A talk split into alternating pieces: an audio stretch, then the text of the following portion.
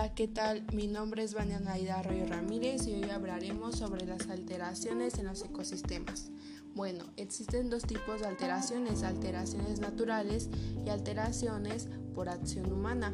Las alteraciones naturales son los cambios que se dan por la naturaleza.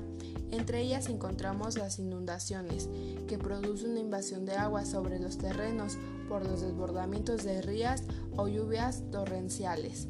Igual encontramos las erupciones volcánicas, es cuando una gran cantidad de magma sale por el volcán, convirtiéndose en lava y provocando un gran daño hacia él. Igual los derrumbes son movimientos de tierra que se producen en fuertes pendientes, originados por la gravedad. Algunas de sus consecuencias pueden ser la destrucción de infraestructura, pérdidas de vidas humanas y las áreas incomunicadas.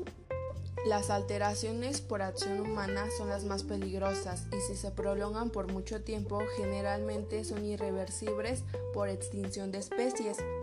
Entre ellas encontramos la sobrepoblación. Este factor se está dando por el desequilibrio de la cadena alimenticia. Se da cuando una especie es demasiado abundante en, un ecosistema.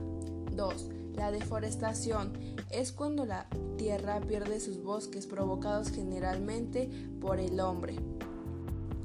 La contaminación se divide en tres, contaminación de océanos, contaminación atmosférica y contaminación del suelo. La contaminación de los océanos es la acción de introducir algún material perjudicial sobre el mismo que implica una alteración. La contaminación atmosférica es la presencia de materias en el aire que implican riesgo, daño grave para las personas y bienes de cualquier naturaleza y la contaminación del suelo es la acumulación de sustancias que repercutan negativamente en el comportamiento de los suelos, se vuelven tóxicas para los organismos que viven en él. Los principales gases contaminantes son monóxido de carbono, dióxido de azufre, metano, monóxido de nitrógeno, dióxido de carbono. Las consecuencias son efectos climáticos, daño a la capa de ozono, el efecto invernadero.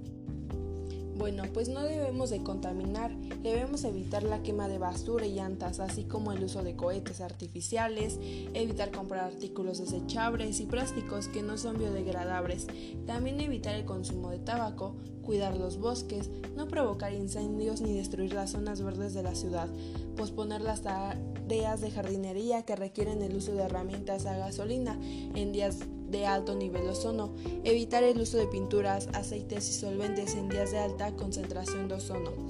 Debemos prender el carbón de leña con un encendedor en vez de hacerlo con combustible líquido.